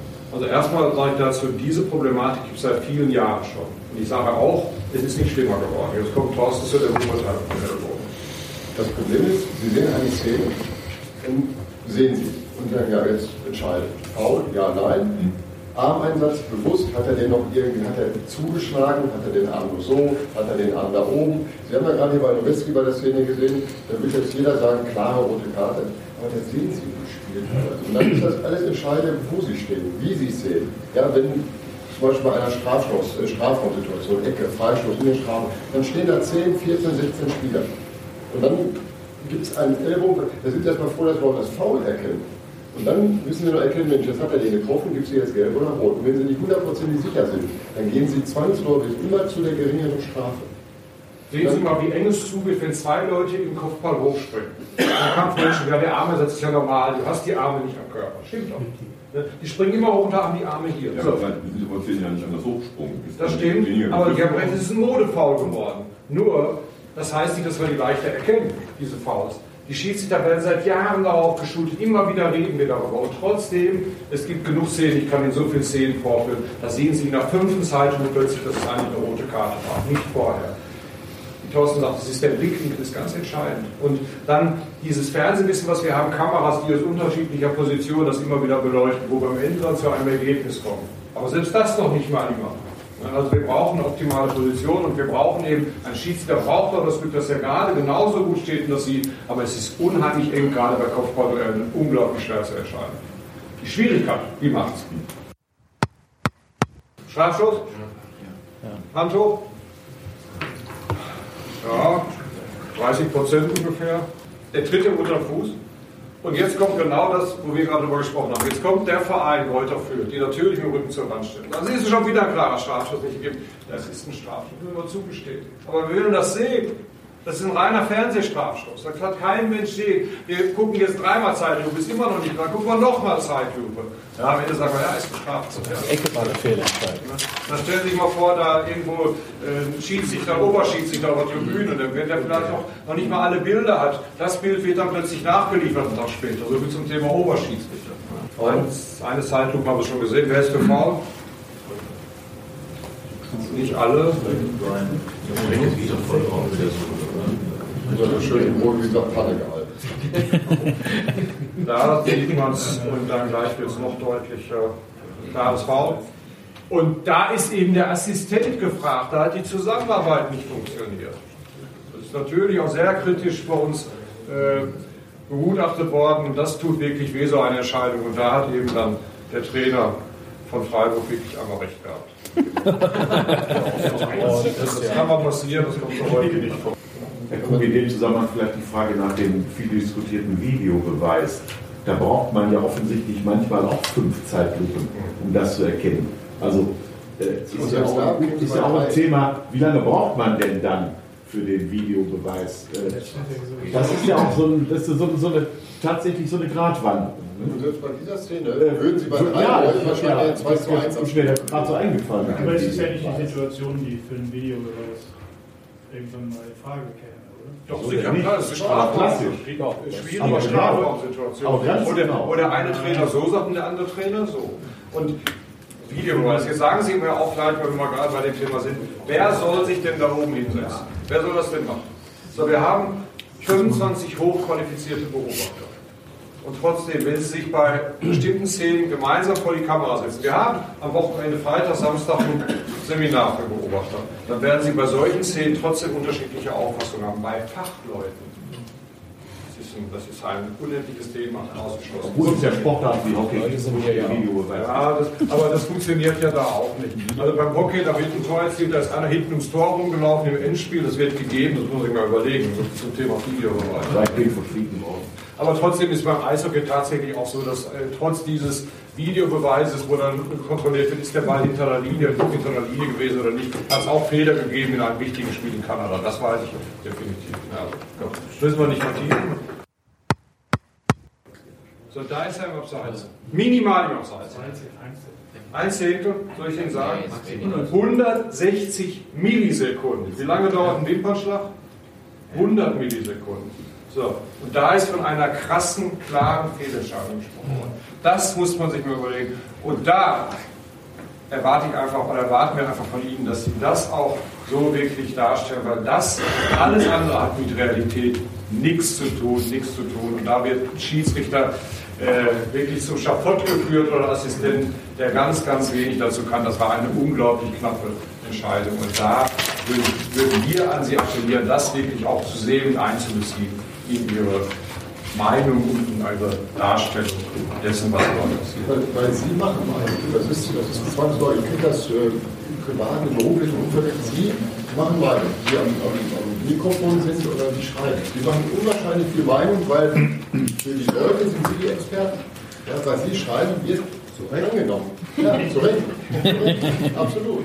Aber mit dieser Verantwortung muss man sich aber dann auch vielleicht, weil, die führen, wie der Kunst sagt, den Assistenten, der, der macht einen Fehler, den kann man fast gar nicht richtig machen. Denken Sie mal einen Fehlstart in der Leichtathletik, äh, wann, ein, wann ein Fehlstart erzeugt wird. Wie viel, wie viel das sind? Das sind jetzt Simulationen. Zwei Fragen ja. Das ist jetzt ja wieder ein wunderbares Beispiel gewesen. Sie sagen ja auch, wird zum, da wird der Schiedsrichter zum Schafott geführt. Was sind denn Ihrer Meinung nach so vier, fünf Punkte, die Sie immer wieder motivieren, am Samstag beziehungsweise an den Spieltagen rauszugehen und sich diesem unendlichen Druck auszusetzen? Das Geld kann es ja nicht sein. Das Geld ist es natürlich nicht, aber es ist doch eine ungeheure Herausforderung, das, was da passiert. Es ist eine riesige Herausforderung, ich kann es nur jedem jungen Mann empfehlen, weil nichts die Persönlichkeit so herausbildet und so schult wie dieses Amt des Schiedsrichters. Und du hast auch was sicherlich dazu zu sagen. Also Sie lernen unwahrscheinlich viel dazu. Sie lernen mit unterschiedlichen Charakteren umzugehen. Sie lernen einen, einen Menschen zu führen. Sie lernen mit unterschiedlichen Charakteren umzugehen. Sie müssen halt einen, ich sag mal, einen, Spieler A anders behandeln als einen, einen Spieler äh, B. Jetzt nicht von den, von den Entscheidungen auf dem Platz, aber wie sie mit den Leuten umgehen. Mal, wenn Sie einen äh, Willy Landgraf früher ja, äh, in einem der Willi verstand nur eine Sprache, Ruhrgebietsdialekt. Ja, und dann gibt es aber Spieler, wenn Sie mit denen so reden würden, der würde Ihnen eine Klage Hals machen. Ja, deswegen müssen Sie mit den Spielern unterschiedlich umgehen. Wenn ich mit Willi Landgraf so gesprochen hätte, wie vielleicht mit einem anderen Spieler, dann hätte ich gesagt, was, willst du jetzt von mir?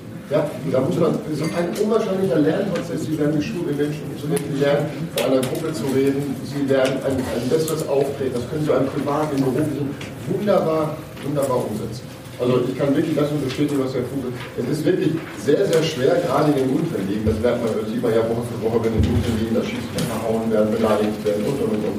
Ähm, das ist natürlich auf Deutsch gesagt richtig Mist.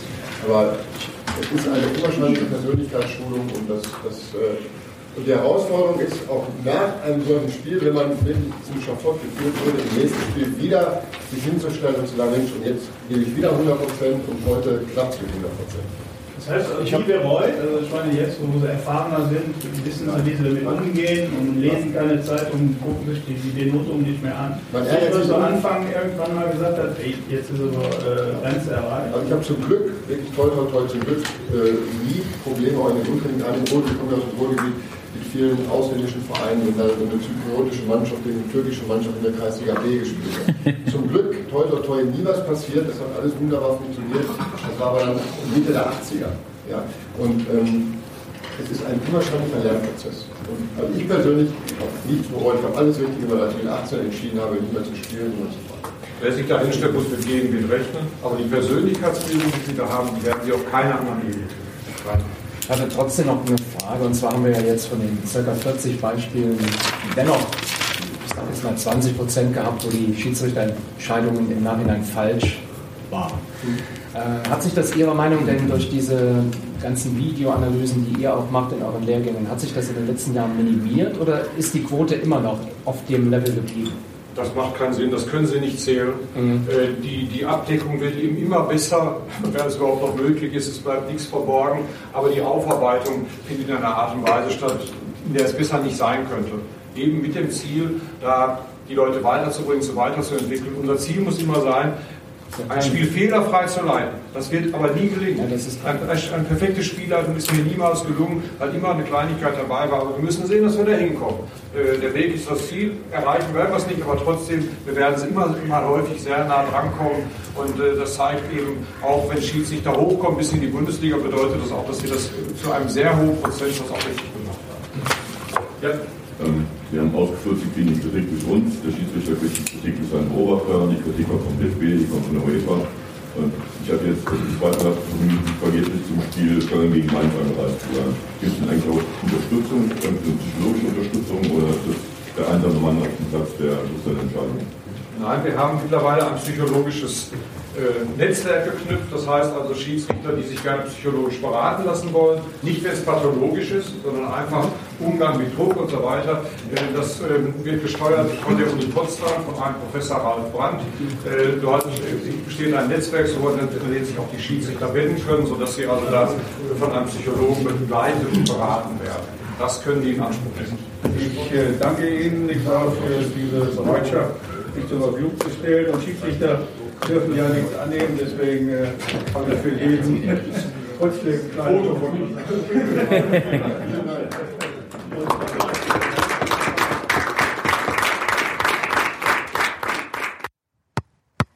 Herr Krug, wir machen einen Schiedsrichter-Podcast. Also wir sprechen für unsere Hörer über Regeln, erklären ihnen die Regeln. Und das haben Sie heute mit den Journalisten gemacht. Wie haben Sie sich geschlagen? Meinen Sie mich jetzt persönlich? Nein, die Journalisten. So. ja, ähm, die Journalisten haben sich gut geschlagen. Also, aber man sieht eben auch, dass äh, unterschiedliche Auffassungen bestehen. Das spiegelt sich auch eben am Wochenende immer wieder.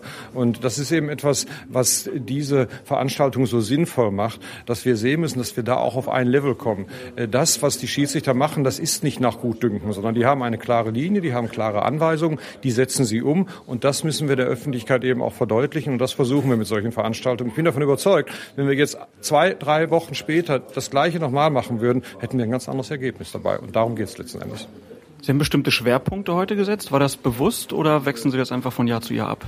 Diese Schwerpunkte, das sind die Hauptschwerpunkte, mit denen die Schiedsrichter sich ständig auch auseinandersetzen müssen. Das sind auch die Aufreger jeden Spieltages und deswegen ergibt sich das Thema von alleine.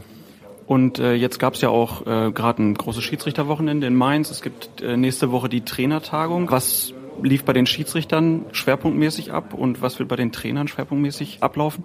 Das, was wir mit den Schiedsrichtern gemacht haben, ist im Prinzip auch ein Spiegelbild dessen, was wir jetzt hier gemacht haben. Ich sagte ja schon, es gibt große Themenblöcke, die gibt es abzuarbeiten mit den Schiedsrichtern. Das sind immer Disziplinarbereich, das sind immer der Bereich Handspiel, das ist der Bereich Abseits, aber auch der Bereich Zusammenarbeit. Das sind so die Hauptthemenschwerpunkte. Daneben kommt Körpersprache dazu. Da sind wir auch flexibel, um dann möglicherweise auch einzugehen auf äh, neue Entwicklungen. Also äh, von daher, die Themen ergeben sich aus der Materie heraus von selbst.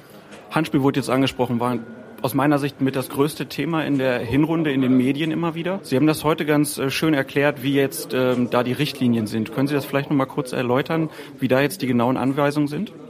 Ja, es gibt natürlich das klassische absichtliche Handspiel. Da müssen wir nicht drüber reden. Wenn einer absichtlich den Ball irgendwo wegpflückt mit der Hand, dann ist es Absicht. Das gibt es ja auch keinen Zweifel drüber. Ähm, wir haben jetzt das etwas näher spezifiziert oder eine Schablone drüber gelegt, indem wir sagen, in dem Moment, wo der Spieler die Arme ausbreitet, im Sinne einer Vergrößerung seiner Körperoberfläche. Dann liegt, wenn der Ball gegen die Hand geht, ein strafbares Handspiel vor. Das machen wir nicht nur, damit die Schiedsrichter es einfacher haben, sondern auch, dass die Öffentlichkeit das besser versteht. In dem Moment aber, wo die Arme ganz locker am Körper herabhängen, also natürliche Körperhaltung, Zweikampfhaltung, äh, ist die Chance, dass ein absichtliches Handspiel vorliegt, sehr, sehr gering. Das haben Sie also klarer gemacht. Jetzt abschließend nach so einem Treffen, was würden Sie sich von den Medien wünschen im Umgang mit Schiedsrichtern? Ja, die Medien müssen, sollten einfach erkennen, dass vieles auch nur auf Zeitlupenwissen beruht. Man muss sich darüber im Klaren sein, dass der erste Eindruck, den Sie haben, das ist doch der Eindruck, den der Schiedsrichter hat. Und alles, was dann dazu kommt, das zeigt möglicherweise, dass der Schiedsrichter falsch gelegen hat, aber häufig erst nach der zweiten, dritten, vierten Zeitlupe. Und darüber muss man sich im Klaren sein, dass dieses Zeitlupenwissen nichts mit der Realität zu tun hat. Also die Schwere der Aufgabe muss deutlicher werden, aber auch die Tatsache, dass die meisten Entscheidungen des Schiedsrichters über 90 Prozent pro Spiel richtig sind. Und dann am Ende von einer Entscheidung, bei einer Entscheidung abseits beispielsweise von einer krassen Fehlentscheidung zu reden, wo wenn wir von einer Wimpernschlagentscheidung reden, das wird der Sache nicht gerecht. Also da muss, da erwarten wir von den Medien einfach mehr Bezug zur Realität. Also ein bisschen mehr Empathie von den Medien irgendwie auch zu den Schiedsrichtern? Nein, nicht Empathie, das hört sich so an, als wollte man die bemitleiden, auch die armen Schiedsrichter. Nein, wir erwarten einfach nur Realitätssinn. Äh, das, was den Spielern eben auch ermöglicht wird, dass dort auch Fehler akzeptiert werden. Das muss man auch bei den Schiedsrichtern machen. Man muss eben auch erkennen, warum gibt es diese Fehler. Und wenn es diese Fehler gibt, weil es eine schwierige Situation war, dann gibt's die. Das ist nicht, das ist unausweichlich. Und insbesondere dann, wenn am Wochenende dann die Medienvertreter noch ganz heftig darüber diskutieren, war es überhaupt ein Fehler? Und dann kommen sogenannte Fachleute zu unterschiedlichen Meinungen. Aber am Ende steht trotzdem eine Fehlentscheidung des Schiedsrichters, weil irgendwer das rausposaunt. Das ist nicht gerecht. Würden Sie Fußballjournalisten empfehlen, einen Schiedsrichterlehrgang zu machen? Das kann zumindest nicht verkehrt sein, ja. Aber wir müssen so weit nicht gehen. Klar, also, also als Journalist werden Sie sich mit Fußball auskennen und der eine oder andere hat ein Regelweg, Regelbuch schon mal gelesen, reingesehen, kann sich da kundig machen. Klar, wenn, wenn Sie mich fragen, dann wäre es natürlich optimal, wenn, äh, wenn, wenn auch ein Journalist mal zehn Spiele gepfiffen hätte, ne, damit er wüsste, worum es geht. Ne, einen haben wir ja gehabt, ich habe ja schon gehört, Sie sind auch Schiedsrichter. Ne, also äh, dann ist natürlich die Sichtweise auch eine völlig andere. Aber gut, das kann man nicht verlangen. So, äh, es wäre eine nette, eine nette Geschichte, aber Gut. Mit der Beschäftigung, Beschäftigung mit Regelwissen äh, und vor allen Dingen mit dem entsprechenden Background, aber auch mit der entsprechenden Zurückhaltung würde uns reichen. Vielen Dank, Herr Krug. Gerne. Thorsten Kienhofer, bevor wir jetzt über die Veranstaltung hier sprechen, kurz die Frage, wie war die Winterpause, die Weihnachtspause zwischen den Bundesligaspieltagen jetzt? Die war sehr kurz. Ein äh, paar Tage, neun Tage Urlaub und dann äh, war ja letzte Woche schon wieder der Lehrgang in Mainz. Ähm, eine Woche vor Saisonbeginn ist ja immer unser turnusmäßiger Lehrgang, der war jetzt am Wochenende. Ja, und am Wochenende geht's los. Und gibt's dann für Schiedsrichter auch so Trainingslehrpläne, was dann eingehalten werden muss? Also es gibt äh, Möglichkeiten, ähm, Sachen wahrzunehmen. Es gibt natürlich, Schiedsrichter sind ja Individualsportler. Ja, wenn ich jetzt im Urlaub bin oder zu Hause bin, gehe ich für mich laufen, was jetzt für mich äh, das Beste ist, das vermeintlich Beste. Ich habe zum Beispiel einen, einen persönlichen Trainer, äh, der mich da begleitet und der mir dann halt die Trainingspläne auf mich zugeschnitten äh, macht und die werden dann halt umgesetzt, weil je älter man wird, desto schwieriger wird es. Ist ja klar. Ich kann, wenn ich jetzt mit einem 22-Jährigen äh, konkurrieren müsste, müsste ich natürlich viel mehr investieren als jemand mit mit 22. Ja, und dementsprechend muss man sich dem stellen, aber das klappt ganz gut. Und die Winterpause dann auch so ein bisschen genutzt, um die Hinrunde zu verarbeiten irgendwie? Ja, da macht man natürlich ähm, erstmal nach dem letzten Spiel, äh, macht man erstmal hier vier, fünf Tage mit Fußball überhaupt nichts. Äh, gerade wenn man im Ausland ist und sich keine Zeitung kauft, dann ist man erstmal ähm, äh, aus dem Sport raus, weil dann ist auch Weihnachten erstmal. Ja, dann genießt man die Ruhe und dann äh, tankt man die Kraft, um dann auch wieder durchzustarten. Und jetzt freuen wir uns alle, ähm, dass es am Wochenende endlich wieder losgeht. Sie haben eben den Schiedsrichterlehrgang schon angesprochen. Ähm, was ist das für Sie immer für eine Veranstaltung? Ist das einfach nur ein Startsignal oder ähm, ist das auch nochmal was, was wichtig ist für die Rückrunde, um sich richtig einzustellen? Also es ist äh, ein gewisses Startsignal. Es ist eine Zusammenkunft aller äh, Kollegen, wo wir alle die gleichen Informationen bekommen, wo wir auch äh, in Anführungsstrichen eingenordet werden auf das, was falsch war und was richtig zu machen ist oder das, was richtig war und ja beibehalten werden soll. Ähm, und dementsprechend ist dieser Lehrgang unumgänglich, weil wir dort, denke ich mal, die Schulung bekommen oder die Information bekommen, die wir benötigen, um gerade, Sie haben ja gesehen, die Handszenen, ja, wenn da jeder so handeln würde, wie er möchte, äh, dann ist es natürlich schwierig. Aber wenn wir da gewisse Schablonen bekommen, wie wir vorzugehen haben und diese Schablonen alle bekommen, es werden trotzdem Fehler passieren, unstrittig. Aber die Fehler werden halt dadurch sicherlich minimiert. Ist das dann auch so eine Diskussionsplattform, wo man sich dann austauscht und Anregungen auch an den DFB gibt, zu sagen, hier und da, da muss doch sich was ändern? Ja klar, wir haben ja einen offenen äh, Dialog mit, äh, mit der Schiedsrichterkommission um Fandel, äh, Krug und Fröhlich. Da wird nicht nur von oben gesagt, ihr macht so und so, sondern es gibt dann auch von uns, wo wir sagen, wir hätten auch gerne dieses, jenes, welches. Das ist ein Geben und ein Nehmen und das funktioniert eigentlich mehr als gut. Hatten Sie irgendwelche Wünsche für die Rückrunde? Also äh, persönliche Wünsche hatte ich jetzt nicht. Ähm, wir haben uns am Wochenende über das unterhalten, was im, vielleicht in der Hinserie nicht so optimal lief. Gerade hier der Armeinsatz. Äh, Trainerverhalten war ein äh, starkes, äh, äh, war ein starker Part dieses Lehrgangs. Und dementsprechend versuchen wir das halt am Wochenende erstmalig umzusetzen. Was wünschen Sie sich denn für die Rückrunde von den Trainern?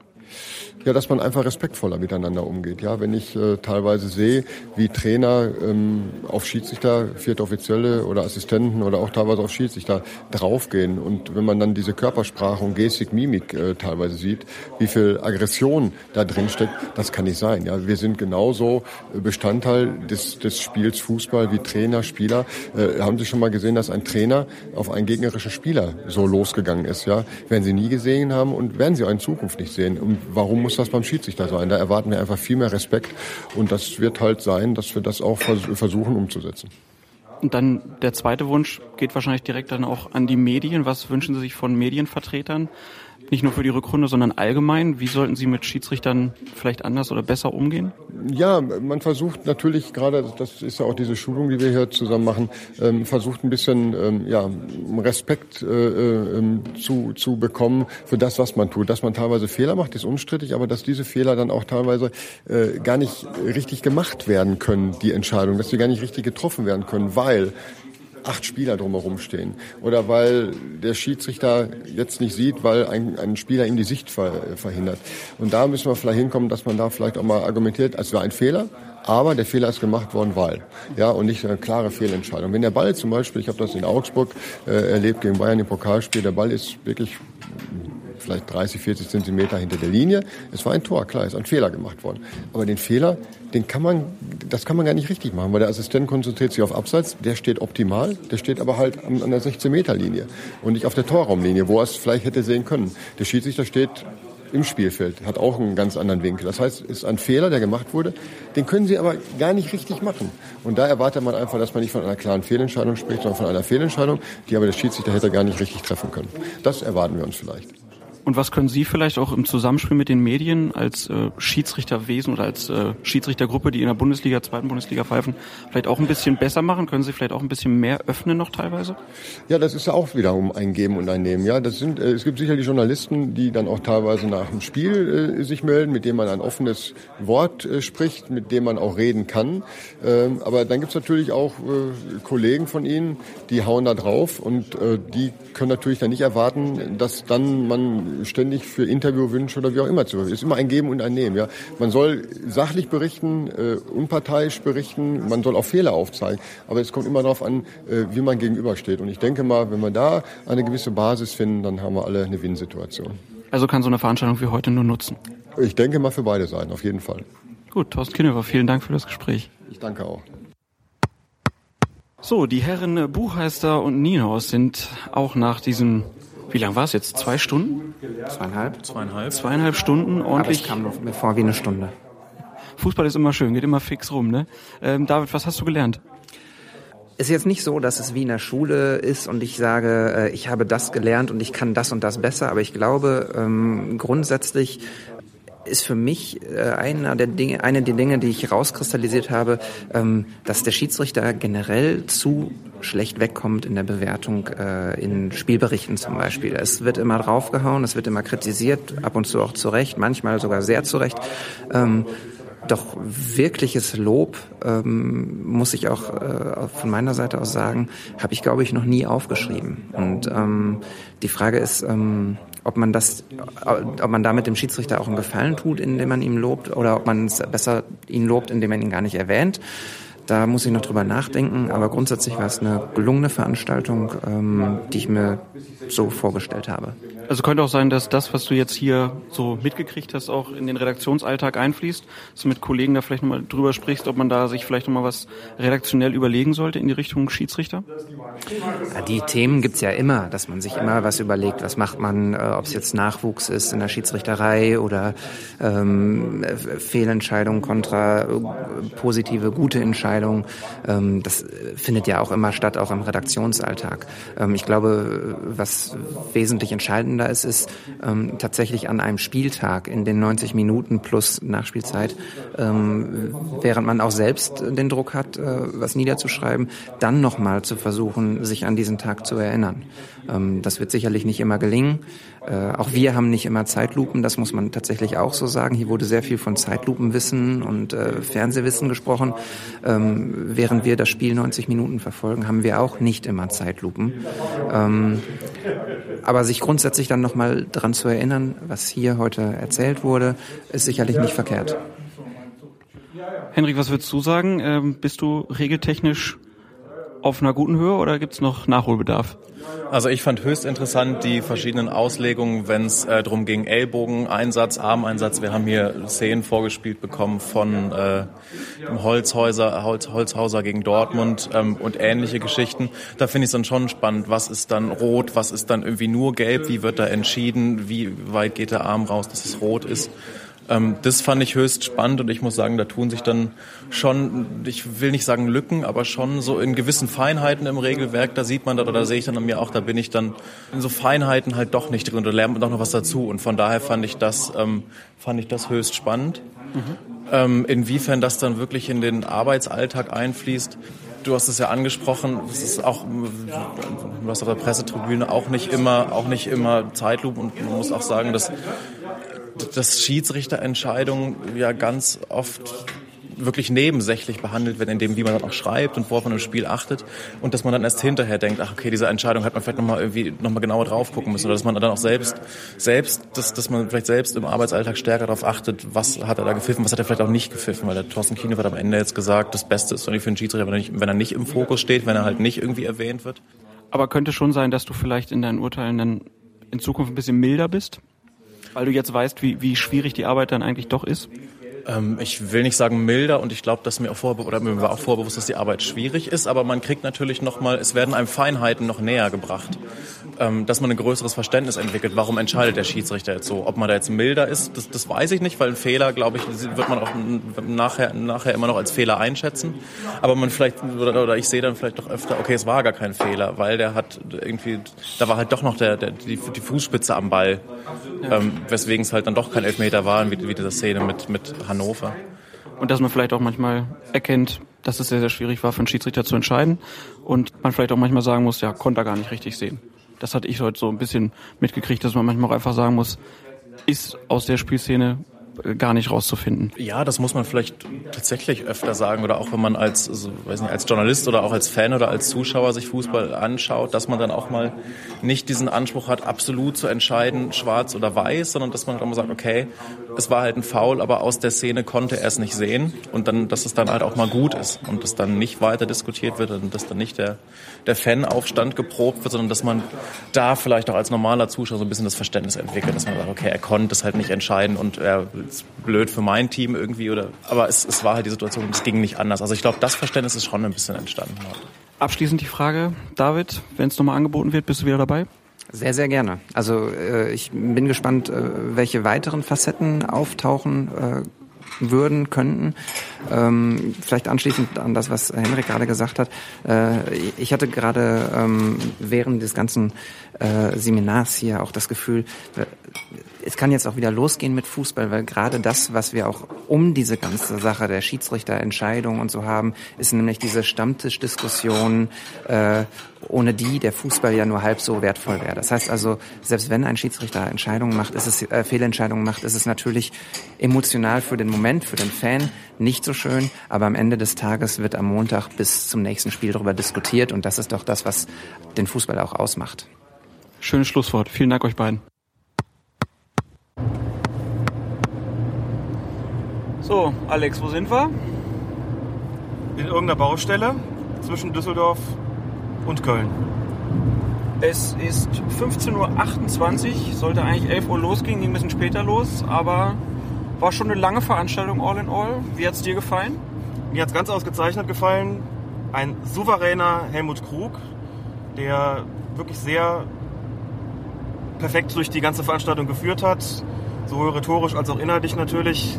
Ein gut aufgelegter Thorsten Kienhöfer auch noch seine, seinen Teil dazu beigetragen hat. Aufmerksame Kollegen, Journalisten, muss man sagen, die gute Fragen gestellt haben und die man angemerkt hat, dass sie heute doch das ein oder andere erfahren hat, was ihnen ziemlich neu gewesen sein dürfte.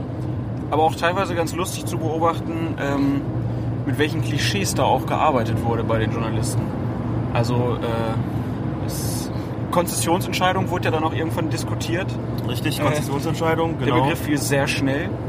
Ähm, war, war ganz interessant zu beobachten, auch mal die, die Journalisten. Ähm, und ich würde immer noch sagen, Schiedsrichterlehrgang ist nicht falsch. Schiedsrichterlehrgang ist für die meisten Journalisten immer noch eine gute Idee. Ähm, Helmut Krug hat sich etwas zurückhaltender geäußert in dieser Hinsicht, hat gesagt, er halte es für wünschenswert und das wäre sicherlich nicht schlecht. Und er hat auch gesagt, es wäre schön, wenn Schiedsrichter zehn Spiele pfeifen würden. Ne? Eben, also fand ich auch ganz gut. Zehn Spiele als Journalisten pfeifen würde, das äh, mal gucken, die meisten kämen wahrscheinlich auf, gar nicht auf so viele. Aber sei es drum, also es ähm, war ganz interessant, was für Fragen teilweise gekommen sind. Muss auch sagen, ähm, bei einigen hatte ich dann doch das Gefühl, dass sie sich mit der Materie namens Regeln noch nicht wirklich auseinandergesetzt haben, sondern dass sie nach gut Dünken entscheiden, wenn sie was sehen, äh, wie da jetzt zu entscheiden ist und wie und, und äh, wie eventuell auch nicht. Man muss auch deutlich sagen, das hat insbesondere Thorsten Kienhofer betont, warum ihm das auch so wichtig ist. Er sagt, die Reaktion, die er am Montag auf der Arbeit bekommt, wenn er ein Bundesligaspiel gepfiffen hat, hängen maßgeblich davon ab, wie die Medien, wie die Journalisten berichtet haben. Das hat er so gesagt, sagt er, wenn Sie, also gerichtet an die, ans Publikum, an die Journalisten, wenn Sie eine Entscheidung als richtig darstellen, glauben die Leute das, dann bekomme ich am Montag Schulterklopfen. Wenn Sie sagen, krasse Fehlentscheidung von Schiedsrichter Kienhöfer, dann sagen die Leute, hast am Wochenende wieder Scheiße gebaut. Das hängt extrem davon ab. Insofern sind die Journalisten eben im Wortsinne das Medium auch zwischen Schiedsrichter und Publikum und nehmen damit eine herausragende Stellung ein. Nicht, dass das wirklich neu wäre, aber in dieser Deutlichkeit, das von einem Bundesliga-Schiedsrichter zu hören, war interessant und sicherlich auch wichtig. Und äh, auch interessant, dass die Journalisten gejubelt haben, dass es ja auch gut so wäre, dass sie diese Entscheidungshoheit haben. Mhm. Ähm, war auch ganz interessant und in dem Zusammenhang auch äh, ja, stark zu hören von Kinhöfer, der dann sagte, er liest keine Bild am Sonntag, er liest keinen Kicker, weil die Noten, die da drin stehen, die sind für ihn völlig irrelevant. Ähm, viel wichtiger ist die Bewertung, die er halt aus dem Schiedsrichterwesen herausbekommt. Und ähm, sich darüber aufzuregen, macht für ihn überhaupt keinen Sinn. Genau, er sagt, er bekomme Magengeschwüre, wenn er sich damit zu viel auseinandersetze und tue es aus diesem Grund äh, nicht mehr. Es hat dann eine erstaunte Nachfrage gegeben, möglicherweise von einem äh, Journalistenkollegen, der ähm, ein bisschen in seiner Eitelkeit gekränkt war. Das ist aber natürlich nur eine haltlose Vermutung von mir. Also gefragt, wirklich nicht, wie macht man denn sowas? Und gesagt, das geht. Für mich ist was anderes maßgeblich und deswegen tue ich mir das auch nicht mehr an. Ich muss jetzt auch dazu sagen, dass es einfach einen sehr, sehr großen Spagat gibt zwischen den Beurteilungen aller Bildzeitung und Kicker und den offiziellen Beurteilungen des DFB. Äh, Spagat dahingehend, dass zum einen die Medien, das hat Helmut Krug auch nochmal deutlich herausgestrichen, dass die Medien deutlich stärker dazu neigen, Einzelentscheidungen ins Zentrum ihrer Beurteilung zu rücken. Das heißt im Klartext, wenn jemand einen Strafstoß pfeift, der aus Sicht der Medien keiner gewesen ist, dann ist er schnell bei der Note 5 auch wenn er sonst ganz ausgezeichnet gepfiffen hat, während der DFB wesentlich stärker die Gesamtleistung in den Mittelpunkt rückt. Und Helmut Krug hat auch nochmal gesagt, dass ein sehr, sehr hoher Prozentsatz der Entscheidungen, weit über 90 Prozent, während eines Spiels richtig sind. Das haben die Auswertungen ergeben. Das ist ja eine, eine äh, Quote, auf die kommt sicherlich kein Spieler, denke ich mal. Also, ähm, obwohl, naja, nein, obwohl, ich glaube, es gilt, eine Passquote gilt als ganz ausgezeichnet, wenn sie über 80 Prozent ist, wenn ich das richtig im Ja, Kopf habe. Und ja. Schiedsrichter kommen mit ihren Entscheidungen auf eine Quote von über 90 Prozent richtigen Entscheidungen. Kein Wunder, dass man dann keine Lust mehr hat, wenn man da eine 5 bekommt äh, oder sogar eine 6 wegen einer einzelnen Entscheidung, selbst wenn sie eine gewisse Tragweite hatte. Kein Wunder, dass man als Schiedsrichter dann auch keine Lust mehr hat, sich mit äh, Zeitungen auseinanderzusetzen, die ihre, ihre Noten auf einzelne Entscheidungen gründen. Was würdest du sagen, ähm, hat, also was hast du nochmal gelernt heute?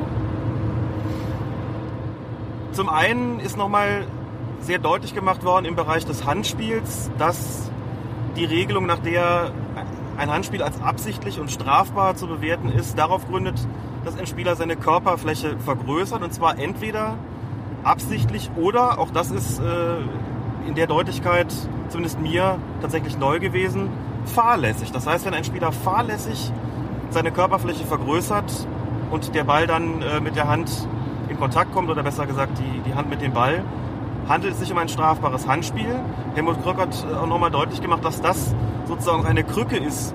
Einerseits für die Schiedsrichter selbst, aber auch für die Spieler, für die Trainer, für die Öffentlichkeit als Kriterium, wenn ein Handspiel als strafbar zu werten ist.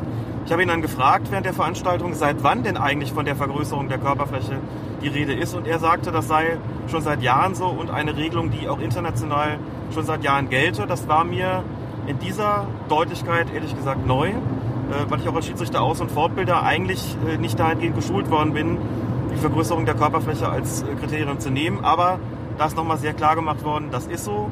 Und auch an Beispielen aus der Hinrunde der, der Bundesliga und der zweiten Bundesliga dieser Saison klar gemacht worden, wann liegt ein absichtliches Handspiel vor und wann nicht.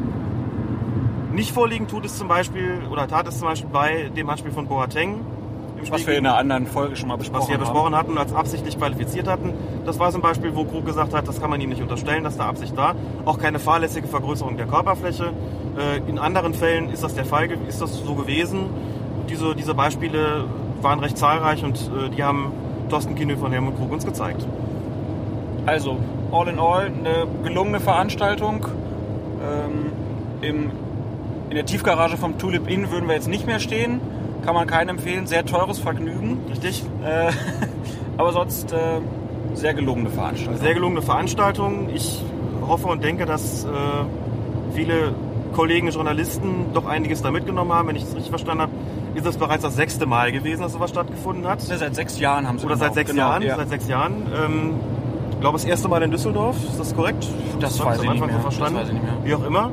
Ähm, das wird sicherlich seine Fortsetzung finden und ich äh, denke einfach mal, wir werden, wir sollten ab sofort Stammgäste sein bei dieser Veranstaltung.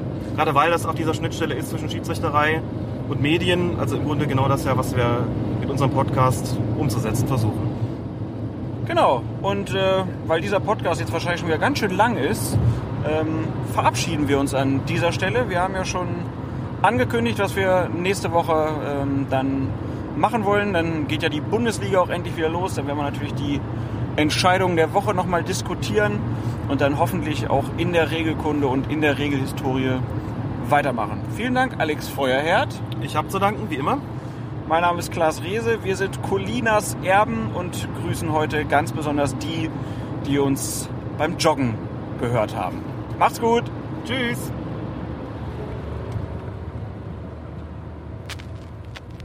Aber natürlich, äh, was ich heute ganz schlimm fand, ist, dass dieser Mann auf den Platz kommt und sofort wieder ausgepfiffen wird. Also das tut den Jungen auch nicht gut.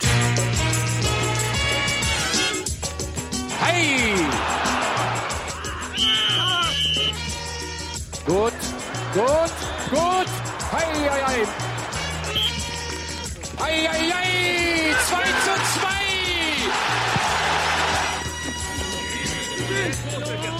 2. Hereditates Coline. Der Schiedsrichter-Podcast von Fokus-Fußball.de